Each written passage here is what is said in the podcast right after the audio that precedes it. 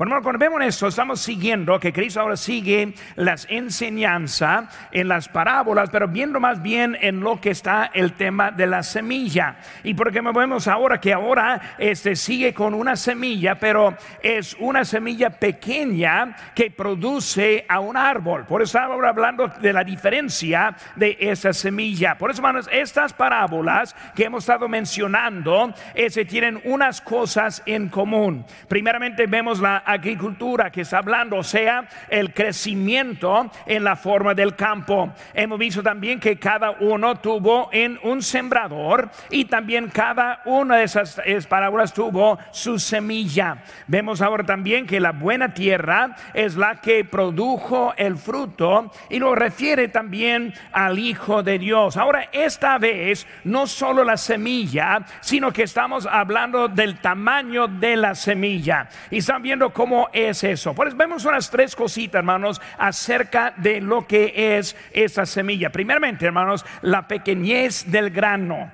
La pequeñez del grano. Cuando vemos, hermanos, fue una semilla más pequeña.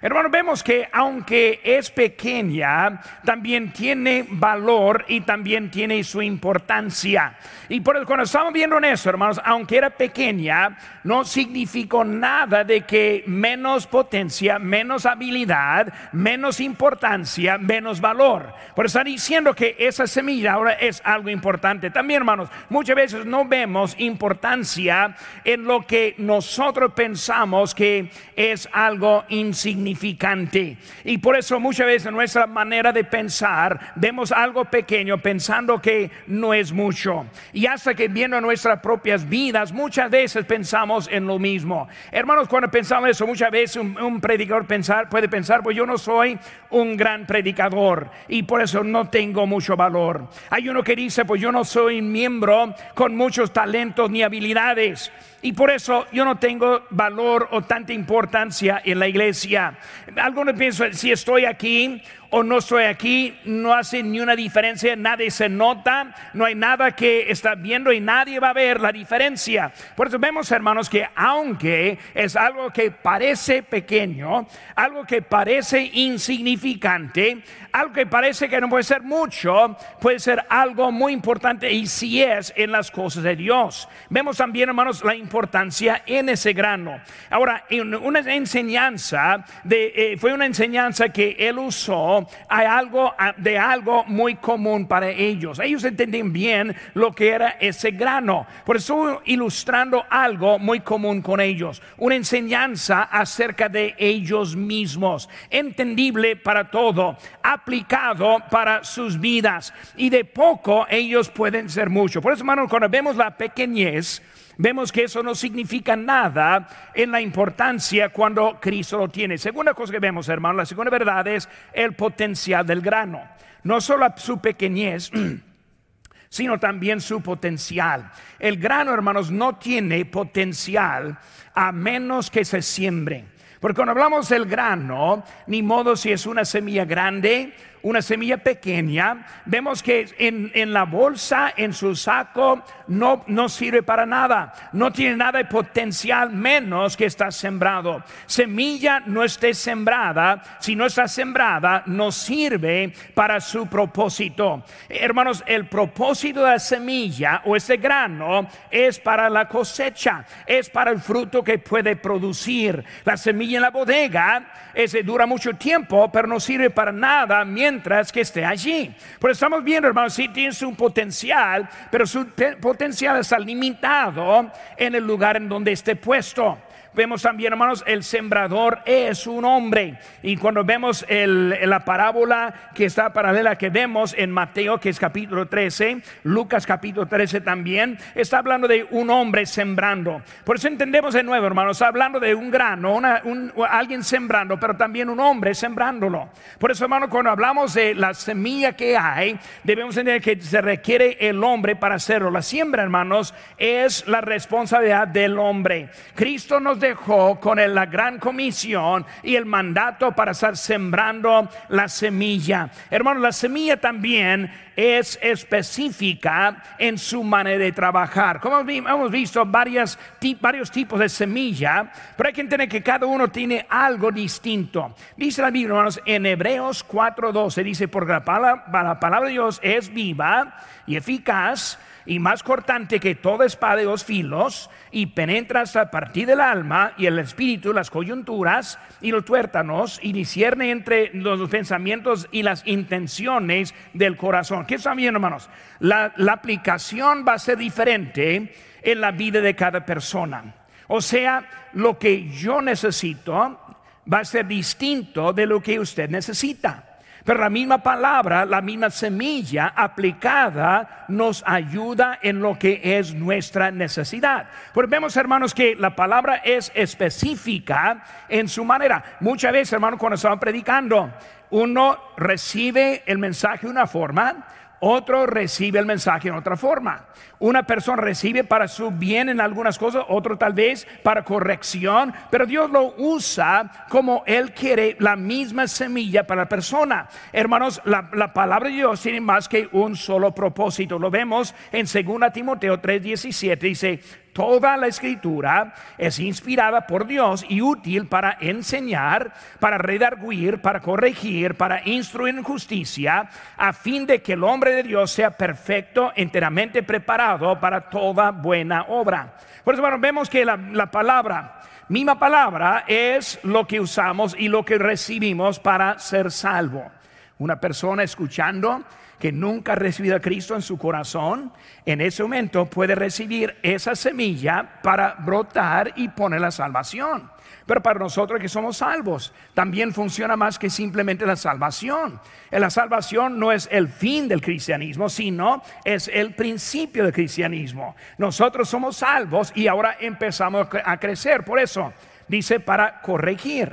Hermanos, nosotros necesitamos corrección bíblica que más bien del Espíritu Santo es el mejor que corrige. Por eso debemos estar escuchando cuando algo no está bien en la vida. Eh, debe ese recibir la semilla para que nos dé la corrección, también para instruir cosas que no entendemos que la palabra de Dios nos puede enseñar. Hermano, que yo predico, una forma que yo siempre uso, es una forma también enseñar. Yo quiero que aprendamos algo diferente que podemos sacar y usar más adelante en nuestras vidas. Por eso, instruir. La Biblia está llena de instrucción para nosotros. ¿Para qué, hermanos? Y para el fin es hacernos perfectos. Ahora, esa palabra es muy interesante. Cuando hablamos de hacernos perfectos, no está hablando de que ya no pecamos. Nosotros sí vivimos y creemos en la santificación. La santificación es un proceso en que nosotros estamos como creyentes en Cristo. Más adelante la vida, más cerca de Cristo, más santificado hasta el fin de la santificación, cuando estemos en la presencia del Señor Jesucristo. Pero nosotros vivimos una vida y queremos vivir una vida santa, agradable a Dios y luego en eso encontramos la santificación. Por eso, hermano, cuando hablamos de eso, eso hacernos perfectos, o sea, completos en la obra de Dios en nosotros. Hermano, podemos salir hoy en día perfectos en el sentido que el Señor está corrigiéndonos, atrayéndonos más cerca de Él y salimos en obediencia completa en esta noche. Ahora, el nivel de, de, obediencia va a variar también. Los que apenas son salvos no saben mucho, pero los que saben pueden aplicar y salir perfectos. Los que tienen muchos años en Cristo, toda manera, necesitamos escuchar la palabra de Dios para que nos hace diferente. En la primera parábola que vimos de las cuatro tierras, una tierra fue la, tierra junto al camino. Ahora, esa tierra fue la que no quiere recibir la semilla. Hermanos, en eso son los inconversos que no este, están bien con Dios, que no quieren ser salvos, rechazan. Pero también puede ser hasta lo mismo creyentes, que ya no recibimos la palabra de Dios, ya nos corrige. Podemos estar sentados en culto tras culto y nunca sentimos el toque del Señor en nuestros corazones. No queremos ser duros en nuestra vida cristiana. Pero saliendo perfectos es cuando la palabra de Dios ha hecho su trabajo en el corazón, en el momento, y luego saliendo obediente y luego esté listo para servir a nuestro Señor. Lo vemos, hermanos, el potencial. Número tres, hermano, vemos el poder del grano. No solo su pequeñez, su potencial, sino también su poder. Ahora, el tamaño explica el gran poder de la palabra de Dios. Por eso, está hablando de un grano. En este tipo de semilla ni usa la palabra semilla, más bien usa la palabra grano. Es tan pequeño que ni lo consideraron como semilla, sino como un grano. Ahora, de ese grano vemos el poder de ese grano, porque ese grano este, tiene dentro de él hasta un árbol, no solo una planta, sino un árbol. Pero vemos su poder que tiene. Hermanos, este, el más pequeño que produce el más grande. Vemos, hermanos, que la palabra de Dios es lo que nos hace más en nuestra vida. Nos enseña que no necesitamos mucho para tener mucho poder en la vida. Simplemente aplicando, aplicando la palabra de Dios en sí, en nuestras vidas, puede hacer un cambio. Hermano, produce lo que necesitamos en la vida. Por eso, cuando hablamos de esa semilla tan pequeña, este grano de mostaza, se habla de algo aplicado que hace algo muy grande. Por eso, en su tamaño pequeño, produce mucho. Santiago 1.5 dice, si, y si alguno de vosotros tiene falta de sabiduría, pídala a Dios, el cual da todos, a todos abundantemente y sin reproche y le será dada. Está diciendo Dios que nosotros podemos tener lo que necesitamos de su palabra aplicándola a nuestras vidas. Por eso, hermanos, hablando esta mañana, esta tarde, están viendo del grano de mostaza que puede ser mucho en nuestra vida. Hemos visto su pequeñez, su potencial y ahora su poder. Hermanos, este árbol fue hecho con propósito. Ahora piense por un momento.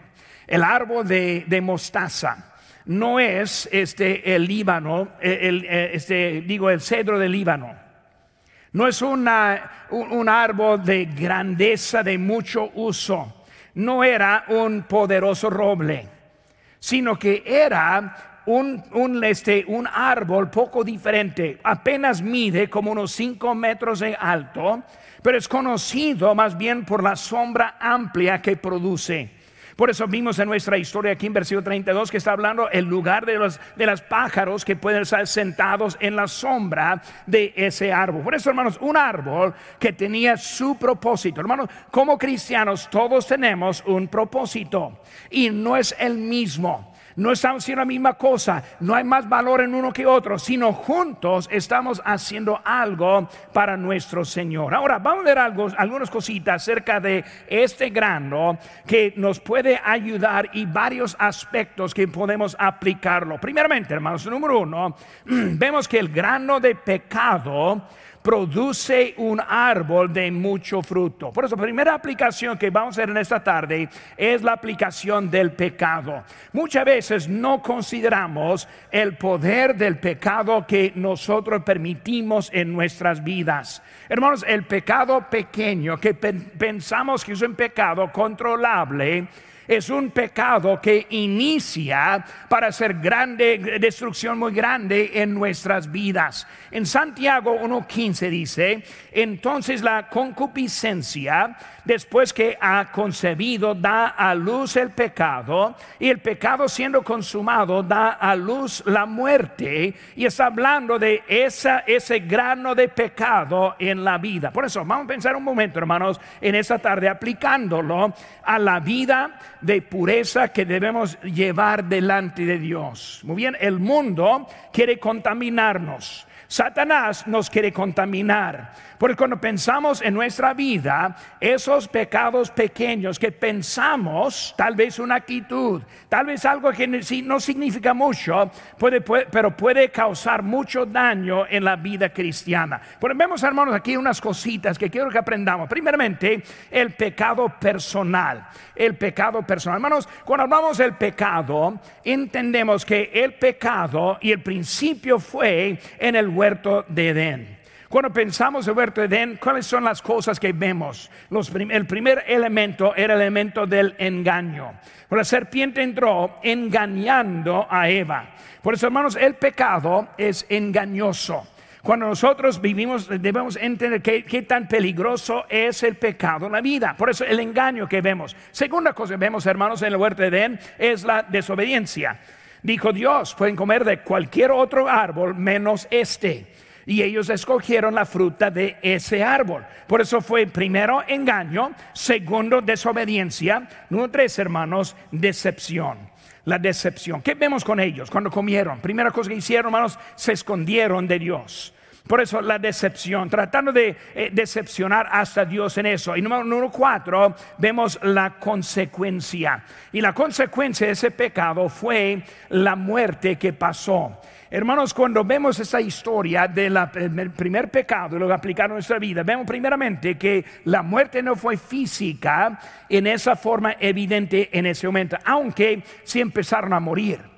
Pero la muerte que ese día, en ese momento, fue la muerte espiritual. Por hermanos, nuestro pecado nos hace una separación de nosotros y Dios. Ahora, antes de Cristo, entendemos que cuando nosotros no, lo hemos recibido, somos condenados por el pecado separado de Dios en todo, en todo asunto. Ahora, cuando recibimos a Cristo en el corazón, ahora algo diferente en la vida. Ya tenemos vida con Él. Y dice la Biblia, es vida eterna. No hay condenación en el que está en Cristo Jesús. Pero vemos hermanos, que uno que es salvo, siempre es salvo. Pero ese pecado también puede causar división entre nosotros y Dios. Cuando permitimos pecado, empezamos a ponernos en la separación de Dios en nuestra vida. Ese cuando vemos este, la consecuencia de, de, ese pecado en el huerto de Edén, vemos que la muerte espiritual y también fueron expulsados del huerto. Y ese pecado que cometieron, hermanos, era un pecado que pasó a todos. Dice en Romanos 5:12, por tanto como el pecado entró en el mundo, y, un, por un hombre y por el pecado la muerte. Así la muerte pasó a todos los hombres por cuanto todos pecaron. Vemos, hermanos, que ese es el pecado que primeramente afectó a nosotros. Cada persona que nace en este mundo nace con la naturaleza del pecado. Y hermanos, estamos esperando la eternidad sin pecado y luego los resultados de pecado borrados. Eso viene, como predicamos esta mañana, de la segunda venida de Cristo, cuando Él establece su reino, cuando Él pone todo en perfección, vamos a ver que eso va a ser eliminado. Hasta ese día, hermano, nosotros que estamos viviendo en esa condición, estamos esperando ese, ese tiempo. Apocalipsis 22, 3 dice, y no habrá más maldición y el trono de Dios y del Cordero estará en ella y, los, y sus siervos le servirán. Vemos que Cristo va a poner todo en orden en ese momento. Por eso, hermanos, esa muerte, vemos también esa producción del pecado. Hermanos, el pecado e, ese no solo es en el nivel de la humanidad, sino también es en el, en el nivel ese humano. Por la humanidad significa hablando de todos en general Segundo, hablando ahora de lo que es al humano, o sea, a la persona, a usted o a mí, hablando de lo que nos afecta en nuestra vida personal. Hermanos, ese pecado no solo es para este, este todo, sino para nosotros también. Como creyente, somos salvos de la pena del pecado. ¿Qué significa eso? Somos salvos del infierno. Cuando aceptamos a Cristo, y en esta mañana fueron algunos que aceptaron a Cristo, cuando ellos confesaron a Cristo, lo recibieron como su salvador personal, dice la Biblia, que tiene la vida eterna. Y no hay manera para perderla. Va a estar viviendo para toda la eternidad porque su vida ahora está en Cristo. Pero hermanos, cuando hablamos de nuestra vida, también es algo más que simplemente la pena. Y esa es la presencia. Cuando hablamos de la presencia del pecado, debemos entender que todavía vivimos en la presencia del pecado. Por eso, alguien le ofende, se enoja. Muy en pecado. Actitudes, pecados este, morales, y mucho que sucede en nuestro mundo hoy en día. Por eso vemos que tenemos esa presencia del pecado que está aquí también con nosotros. Por hermano, vemos aquí que este es ese pecado para todos, pero también para uno, ese persona. Ahora, hermanos, confesión es la manera para estar bien con Dios. Cuando nosotros somos salvos, ¿cómo es que somos salvos? Somos salvos por dos cosas. Primeramente, confesar y número dos, creer. Por eso confesamos que confesamos los pecados, pero también confesamos que Jesús es el Señor, o sea, Él es el Señor de mi vida. Y luego, número dos, este, ahora pongo mi fe en Cristo. Y luego yo lo recibo como Juan 1.12, lo recibo como mi Salvador personal. Ahora, Cristo es mi Salvador. Por eso, hermano, así como nosotros estamos bien con Él, pero para mantenernos bien con Él también requiere la confesión. Por hermano, 1 Juan 1.9 está escrito a los creyentes. Dice, si confesamos nuestros pecados, Él es fiel y justo para perdonarnos nuestros pecados y limpiarnos de toda maldad. Aquí es la cosa, hermano. Con nosotros, por ejemplo, vamos a dar el ejemplo de un matrimonio. Nosotros, este, dos, una pareja decide, van a casarse, se casan, hacen votos. Ahora ya los aceptan, él a ella, ella a él. Ahora están en una familia, dice la Biblia, una sola carne. Pero hermanos, esa carne ahora está entrando al mundo, pero viene una ofensa. El hombre dice algo o la mujer algo o algo pasa y luego hay sentimientos. ¿Qué necesitamos hacer? Aprender cómo confesar. Cuando nosotros pedimos perdón y confesar, limpiamos otra vez esa relación para volver a como estaba de antes. Por hermanos, es igual en Cristo. Aunque yo lo recibo con mi Salvador, cuando yo le ofendo, Él no peca, Él no me ofende a mí yo a Él. Yo necesito confesar esos pecados. ¿Para, ¿Para qué? Para estar bien con Dios y restaurar mi relación con Él.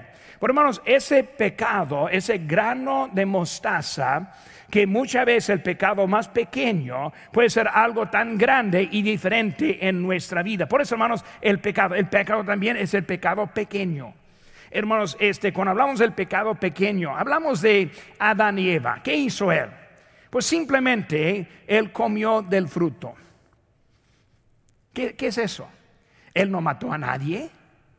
E, él no fue infiel a Eva, aunque Eva fue la única mujer del mundo. Pero no hizo nada grande que nosotros pensamos como pecado grande. Simplemente comió un fruto.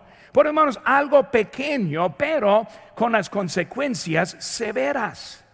Pues nosotros pensamos, no es grande lo que estoy haciendo, cuando es algo grande cuando está en contra de Dios. Por eso todo pecado ofende a Dios. No existe un pecado pequeño con Dios. Todo es grande.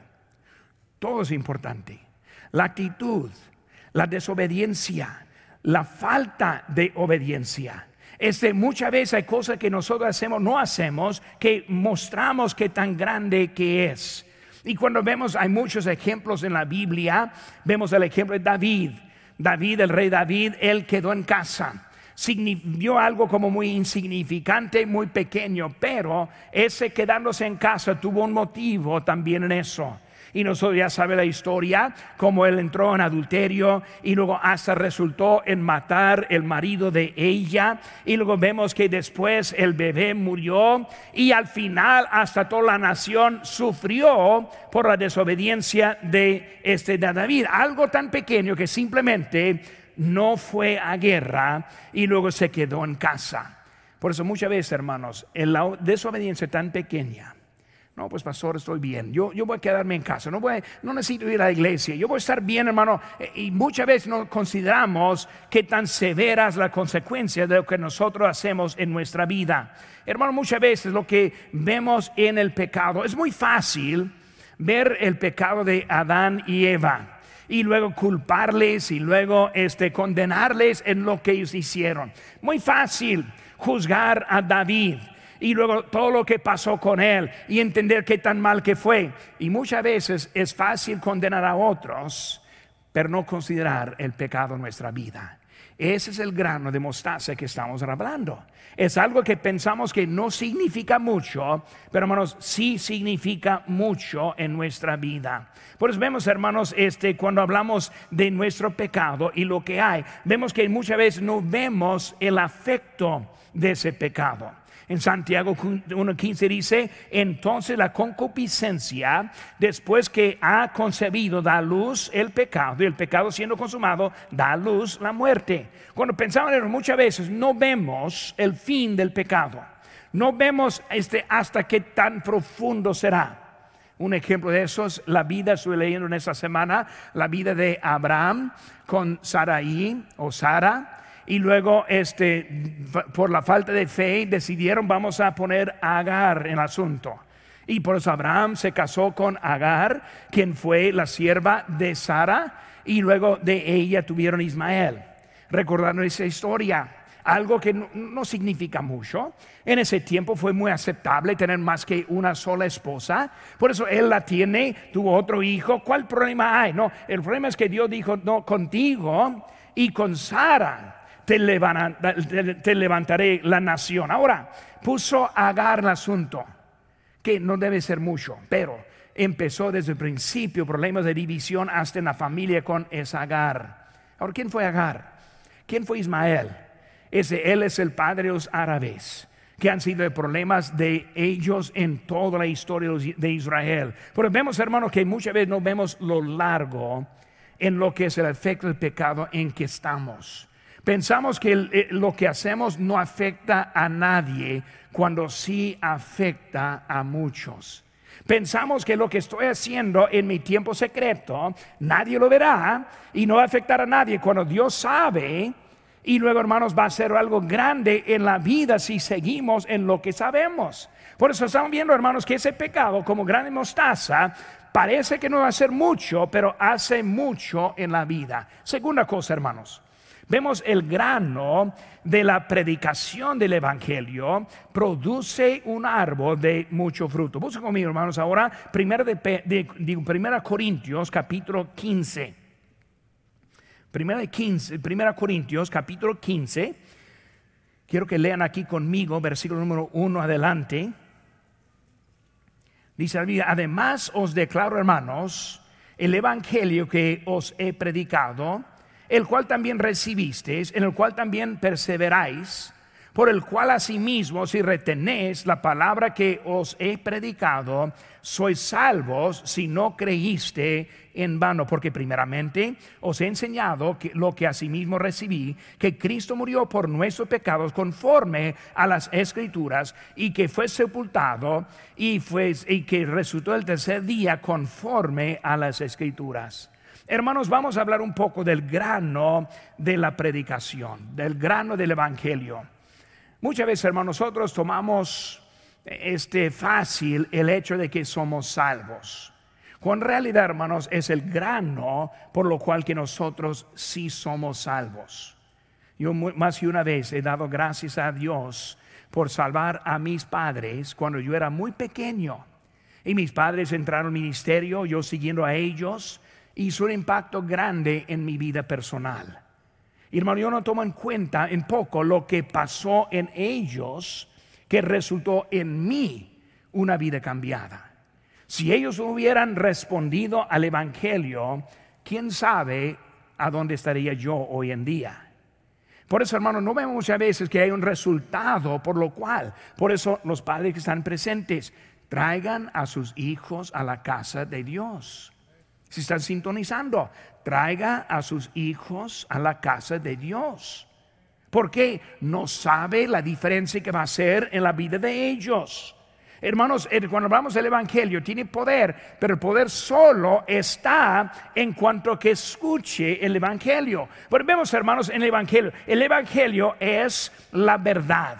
Cuando hablamos de la verdad del Evangelio, hermanos, hablamos de la muerte, sepultura, la resurrección. Pero hermanos, cuando hablamos de lo que es la verdad del Evangelio, es más que simplemente muerte, sepultura y resurrección, sino también dice según las escrituras. ¿Qué dice eso? Significa que Cristo vino cumpliendo la palabra de Dios. Por eso la verdad de la palabra de Dios, hermanos, es lo que produjo el Evangelio. Cristo en obediencia a la palabra de Dios. Y por eso cuando vemos a Él siguiendo adelante, hermanos, hay la verdad en eso, hermanos. Él no murió como sea, ni cuando sea, sino exactamente lo que fue dicho por la palabra de Dios. Hermanos, la semilla es la semilla que da, de que da más este producción a vida. Cuando vemos, hermanos, la inversión de uno, Jesucristo, es uno. que produjo Él? A muchos. Es el quien cambió la vida es el quien cambió nuestro destino. Sin Él no hay manera para tener la vida eterna. Vemos, hermanos, que en eso dicen Juan 1.12, más a todos los que le recibieron, a los que creen en su nombre, les dio potestad de ser hechos hijos de Dios. Nosotros muchas veces escuchamos eso y lo hemos escuchado al punto de que ya no estamos escuchando. Nosotros en Cristo somos hechos hijos de Dios. Qué tremendo. Nosotros, en nuestras vidas, nosotros en la manera que pensamos somos hechos hijos a través de nuestro Señor Jesucristo. Hermanos, vemos que hay un mandato y ese mandato es sembrar esa semilla. Como ya sabemos, Marcos 16, 15 dice, y les dijo, id por todo el mundo y predicad el Evangelio a toda criatura. Hermanos, vemos que Cristo está dándonos algo que va a ser algo muy grande en la vida de otros, una semilla, un grano, un grano. Este, cuando yo estoy recordando los años en México, entrando en lugares donde no había creyentes, y después de unos años, creyentes maduros que aún están siguiendo adelante en la obra de Dios. Hermano, si no vamos, no van a poder ser salvos. Porque sin el Evangelio no es posible tenerlo. Por eso, hermanos, el Evangelio es poder, es potencia para otros. Y por eso, hermanos, nosotros salimos los sábados tocando puertas. Esta mañana tuve la oportunidad de hablar con, tres personas tocando puertas. Pero hermanos, eh, si no vamos, no hablamos con nadie. Si no vamos, no vamos a dejar a nada. Si no vamos, no va a hacer ni una diferencia en este mundo que necesita algo de nosotros. Hermanos, el Evangelio es la verdad. También, hermanos, el Evangelio produce la victoria. Hermanos, cuando hablamos de la vida sin el Evangelio, cuando pensamos la vida sin el Evangelio, dice, hermanos, en Génesis 3:19. Dice, con el sudor de tu rostro comerás el pan hasta que vuelvas a la tierra, porque de ella fuiste tomado, pues polvo eres y al polvo volverás. Hermano, así es la vida sin Cristo. Nosotros nacimos, vivimos, morimos y nada más. Pero con Cristo hace la diferencia en nuestras vidas. Muy fácil, hermano, recordar eso pero muy difícil muchas veces de poner en práctica lo que Dios está haciendo. La victoria, la victoria del creyente, la victoria en el cielo. Hemos estado predicando de, la profecía los domingos en la mañana. Me motiva en el hecho de que toda la eternidad con Cristo, toda. ¿Qué hay aquí en esta vida? 70, 80, 90 años y ya no más. Eternidad miles y miles de años. Tiempo sin fin. Estamos con Cristo en la eternidad. Victoria, hermanos, en la iglesia aquí en la tierra. Una cosa esta mañana cuando reconocimos al pastor Chapo, este, yo dije lo que siento. Tenemos uno de los mejores, tal vez el mejor pastor del, mundo hoy en día. Hermano, no hay pastores como, como, nosotros, como nosotros tenemos. No hay iglesias como esta iglesia. Dios nos ha bendecido en gran manera y la victoria que tenemos simplemente para estar aquí presente.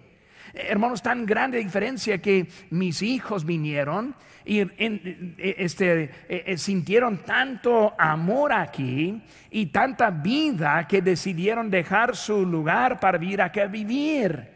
Hermanos, es algo tremendo que Dios ha dado. Victoria en el cielo, pero no solo sí, hermanos, victoria aquí en Lancaster, California. Gracias a Dios. Estoy esperando el campamento. Estoy esperando el tiempo de, convivir, de estar juntos. Si alguien quiere traer unos, chuletas también en su asador, voy a visitarle su, en su campamento también. Pero hermanos, queremos estar aquí juntos pensando lo que Dios ha Victoria, hermanos. Este, cuando vemos en, en Cristo, hubo doce con Cristo. Y luego él ascendió y de esos doce multiplicaron hasta que hay millones que están en Cristo. Hermanos, la predicación del Evangelio es la manera que nosotros seguimos creciendo. Si esta iglesia va a seguir creciendo, solo va a crecer por la predicación del Evangelio, no solo adentro de aquí, sino en las calles fuera de aquí, ganando a unos para Cristo. Hermanos, la victoria es una victoria, una victoria interior. Dice la Biblia en Romanos 1.16 porque no me avergüenzo del Evangelio, porque es poder de Dios para salvación a todo aquel que cree, al judío primeramente y también al griego. Hermanos, es algo que da victoria en nuestras vidas en Cristo Jesús. Yo siempre siento bendecido estar en el ministerio. Eso antes de estar aquí en Lancaster, aunque mucho más aprecio aquí que en otro lado. Pero yo siempre he pensado, ¿qué beneficio es que Dios me puso en su ministerio? Qué, qué bonito, hermanos, es que tenemos el privilegio de compartir con otros. Casi cada sábado cuando estoy tocando, paso a alguien que me da pena la vida que yo veo. Uno que está en miseria en su forma de vida. Hermanos, gracias a Dios que nos ha puesto en la victoria en nuestra vida. El grano, hermanos, el pecado. El grano de la predicación. Número tres, hermanos, el grano de la fe personal produce un árbol de mucho fruto. En Mateo 17, 20 dice, Jesús le dijo, por vuestra poca fe, porque de cierto digo que si tuvieres fe como un grano de mostaza, diréis a este monte, pásate de allí para acá, de aquí para allá, y se pasará, y nada os será imposible. Vamos a ver un poco, hermano, acerca de ese grano de mostaza. Está hablando de la fe personal, mi fe que debo tener en el Señor Jesucristo. Hermanos, comienza con confiar en Jesucristo como su salvador personal.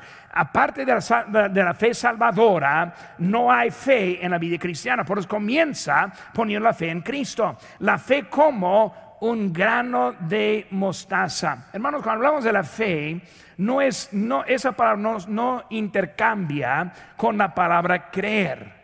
Por eso muchos piensan, pues yo creo, no, creo y fe son dos cosas.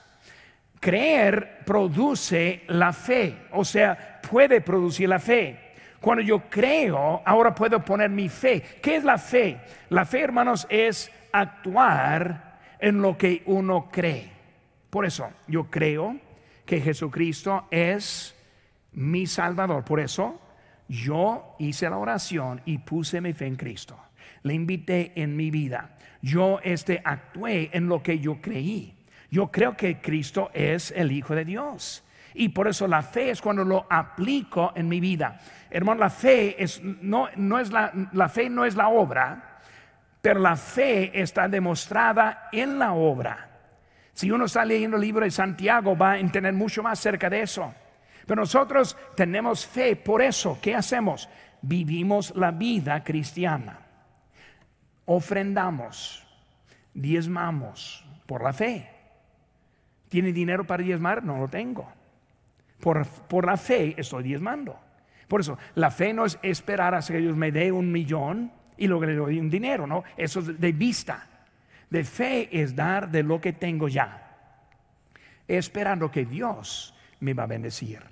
La fe produce. Si no estoy sirviendo es porque no tengo fe en la vida que Dios me ha dado. Ahora, para, para tratar de explicar un poco el la fe este no es la ausencia de duda, sino es la victoria en la duda. En, 9, en Marcos 9:23 dice, Jesús le dijo, si puedes creer, al que cree todo le es posible. E inmediatamente el padre muchacho clamó y dijo, creo, ayuda a mi incredulidad. Por hermano, cuando hablamos de la fe, la fe no es la ausencia de la duda. Un ejemplo, este, yo recuerdo una vez que yo estuve en una situación en la carretera cuando Dios hizo literalmente algo grande por mí, este, para ayudarme en ese momento. Yo estuve en camino, mi camioneta se descompuso y luego yo no tuve la parte para repararla. Yo supe lo que tenía, lo que necesitaba, pero no pude hacer nada. Y luego Dios, este, yo estuve orando a Dios en ese momento, misioneros tratando de ir de un lado al otro lado, en un lugar donde no había nadie, y luego pidiendo a Dios, Señor, te pido que tú me ayudes. Yo creo que tú puedes mandar a alguien aquí con la parte para reparar mi camioneta. Y de veras, hermanos, en ese viaje, ese momento, se paró alguien y él tuvo la pieza para mi camioneta, la, la, cambiamos y la arreglamos. Ahora, yo tuve la victoria en ese momento. Dios mostró su manera muy grande, pero saben que hermanos, yo no quise repetir esa historia. Una vez fue suficiente. ¿Saben qué, hermanos? Yo no, lo que estoy diciendo, hermanos, la fe es seguir adelante, confiando que Dios va a cumplir en la necesidad de la vida. Por eso nosotros, hermanos, estamos constantes aquí en esta noche recibir la palabra en ese momento, viviendo por la fe. No sabemos el día de mañana, no sabemos lo que nos va a traer. Creemos y confiamos en Él quien nos está llevando en esta vida. Por eso, en la fe, pongo mi fe en Cristo, le acepto como mi Salvador. Eso lo hago. Él es mi Salvador. No hice nada de, de obra, lo acepté solo. Y lo, Él me salvó. Y ahora mi vida está transformada por Él en mi vida. Por eso la fe produce mucho en nuestra vida, pero es la fe. Por eso, hermanos, cuando hablamos de la fe, la fe viene por el oír, lo que dice la Biblia en Romanos 10, 17, y el oír por la palabra de Dios. Hermanos, nosotros creemos lo que dice la palabra de Dios. Es nuestra autoridad, hermanos, en la vida. Si, no fuera por la palabra de Dios, ¿cómo sabríamos acerca de Dios? Su palabra es necesaria en nuestras vidas. Fue necesaria cuando aceptamos a Cristo. Es necesaria cuando nosotros vivimos la vida en Cristo. Por su palabra ahora es muy indispensable en la vida. Obediencia a su palabra. Dice la Biblia en, Salmo 111, 10, buen entendimiento tienen todos los que practican sus mandamientos. Cuando obedecemos, entendemos. Ahora, los que ganamos almas los sábados van a ser testigos de eso. Cuando sale a la calle y habla con la primera persona, Dios le da una paz en la vida, como está confirmando que está haciendo la obediencia en Cristo. Él siempre confirma lo que está haciendo. Pero hermanos, necesitamos entender que eh, eh, se requiere vivir y obedecer a Dios, aceptar al Señor, hermanos, como su salvador personal, algo que tenemos que hacer para nuestro Señor. Por eso, hermanos, segundo es caminar este espiritual. Un caminar espiritual sigue la salvación. Ahora, que somos salvos, ¿qué necesitamos hacer? Seguir en un camino espiritual. Mi vida no es como antes, mi vida es nueva. Hermanos, cuando estamos en Cristo, empezamos el caminar. Caminar significa progreso. No es un brinco, sino es un progreso. Más entregado a Cristo, más obedientes somos a Él. Por eso estamos caminando adelante en la vida. ¿Qué dice mi hermanos? Dice aquí en, en, la Biblia que primeramente cuando hablamos de eso, vemos que somos salvos no por las obras, sino para las obras. Ahora, texto que conocemos la mayoría en Efesios 2, 8 y 9, porque por gracia sois salvos por medio de la fe, eso no de vosotros, pues un don de Dios, no por obras, para que nadie se gloríe. Versículo 10 sigue diciendo, porque somos hechura suya, creados en Cristo Jesús para buenas obras. Por hermanos, cuando nosotros vivimos ahora tenemos Cristo en el corazón, no salva sin las obras, pero en la salvación produce las obras.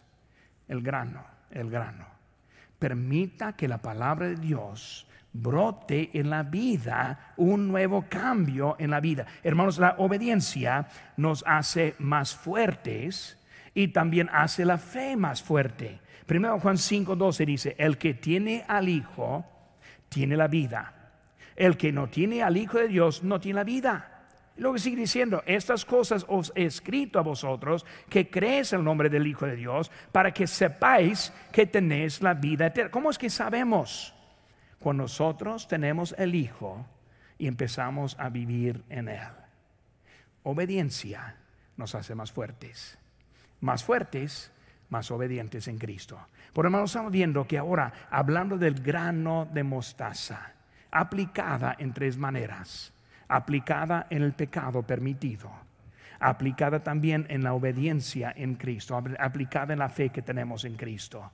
Pero necesitamos seguir adelante con lo que Dios está haciendo en nuestras vidas.